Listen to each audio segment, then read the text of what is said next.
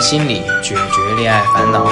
Hello，大家好，欢迎来到由恋爱心理学院为大家独家制作的恋爱心理微课堂，好好恋爱。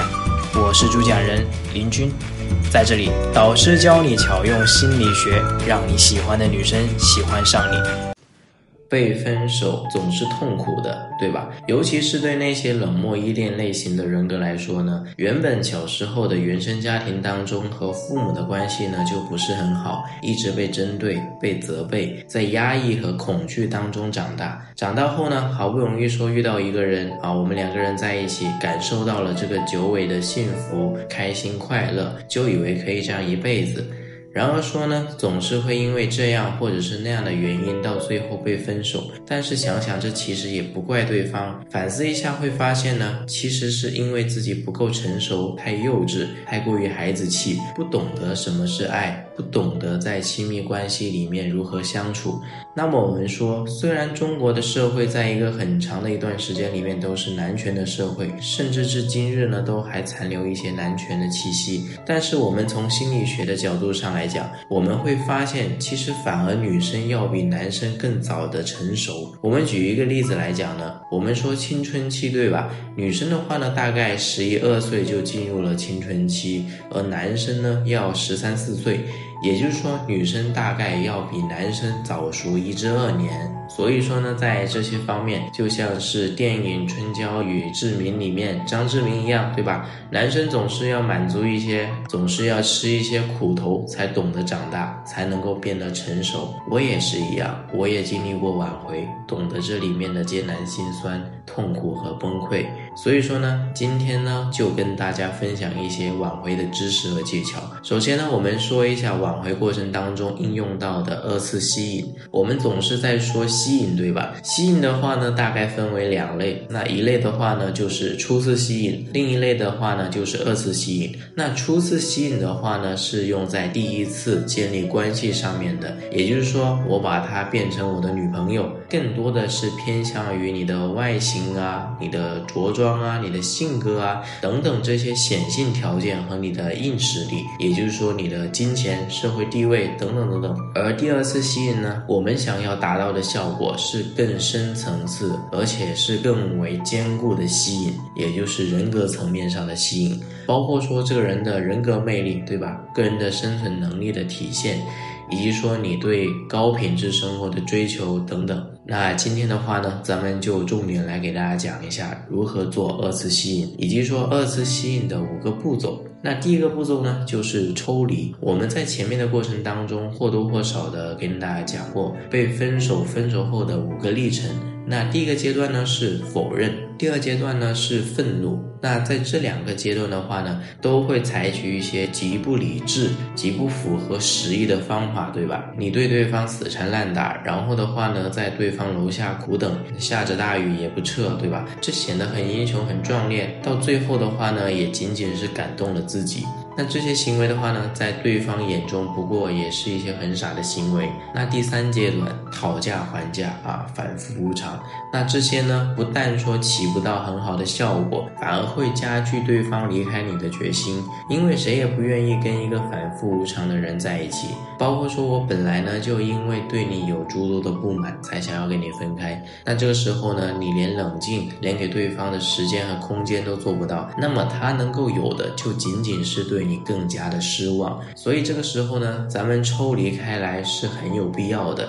那当然，我说的抽离呢，并不是完全的让你消失在对方的世界当中，而是说降低你对他的情感需求，做到情感上面的抽离。简单来说呢，就是你依然可以跟他保持联系，但是绝口不要提感情的事情，也不要过度的联系，明白吗？这个时候让他感觉你不是为了说劝他和好才找他的，而是说就仅仅是一个朋友啊，仅仅是这样，我们先保持联系再说。那第二步呢，就是我们要去重新建立自己的心态。提升我们的情商，尤其是我们自己的一个压谈能力。在感情当中呢，我们虽然说掌握技巧是很有必要的，但是如果说我们照搬的话，而不是说你把你的这个心态调整好，那么如果可能你用一些小套路，对吧？侥幸挽回了他，但还是会因为同样的问题再次分手。正所谓我们说练武不练功，到老一场空，对吧？所以说呢，想要挽回，先要修心。你空有套路，没有深厚的内功做支持，那你的这个招数再高深也发挥不出威力。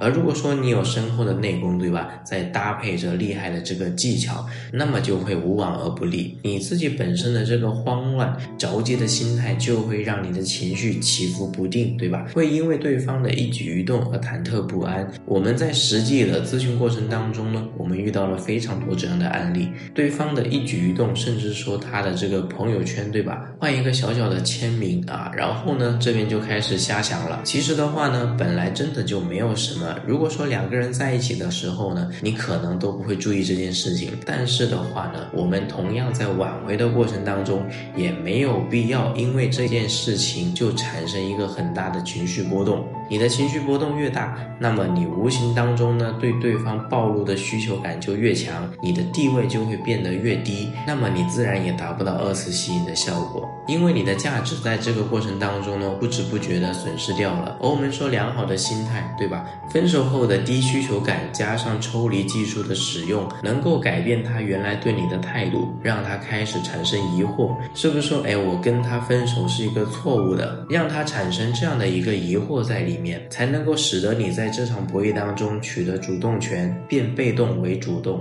那第三步呢，就是自我的改造提升。那么在挽回期间呢，是我们的工作是抽离，但是还是不够的。如果说你想达到真正的二次吸引，那就必须趁着这段时间做到真正的改变，而不只是嘴上的功夫。那当然很困难，对吧？但是如果说你不改变，事情也不会改变。我们举一个简单的例子来讲，因为我呢在公司里面是隶属于 CEO，同时呢是充当了人力资源。那这个人力资源的话呢，有一项工作是负责公司里面的入职、调离等等一些信息的。我们会发现很多的人来辞职，对吧？然后有各种各样的理由，貌似都合理，但是呢，其实我们真正的去观察，就会发现所有的辞职的。的潜台词都是一样的，就是我在你这里没有发展，不舒服。同样，分手的潜台词呢，我们会发现也是一样的，那就是我跟你在一起看不到未来，不舒服。那么，我们的自我改造和提升就可以从几个方面去着手。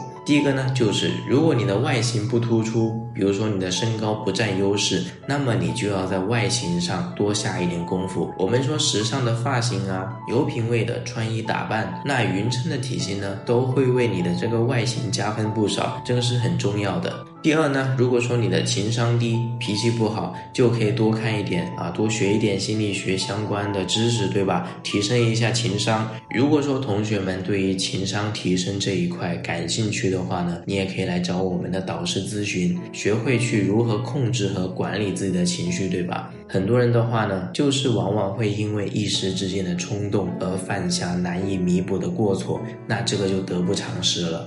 第四部分，信息传递。朋友圈的建设。我们说朋友圈展示面呢是这个世界上唯一一个不收钱的广告位，对吧？那么我们在这里面呢，可以通过朋友圈的展示，让对方知道你现在的进步和改变。那这样的话呢，才能够让二次吸引起到一个实际的作用。那么当他看到你的朋友圈真的跟以前有很大的变化、很大的不同，变得非常的精彩啊，然后的话呢，生活方式也非常的多元、非常的丰富。那么这个时候他就有想要参与你的人生和想法，这就是我们建立朋友圈的关键。学会如何维持长期关系，失而复得的这种感觉，我是体验过的。说实话，比你最强烈、最刺激的感受还要来得更强烈，可以让你持续好几天，甚至是十几天。那之后的话呢，你就需要去花时间，有时间去钻研、去学习，要学习如何去经营长期关系，要明白怎样的生活方式是双方最舒服的、最开。开心的，并且以此设定明确的相处模式，建立你们之间对等的持续的感情，明白吗？如果说挽回之后的长期关系还是处理不好，那么还是会发生同样的问题。那好，这就是咱们讲的二次吸引的五个步骤，希望能够帮助到同学们。有情感问题的同学呢，可以咨询我们的导师微信“恋爱心理学零零一”，恋爱心理学汉语全拼加数字零零一。那今天的课程呢，咱们就先到这里，我们下期再见。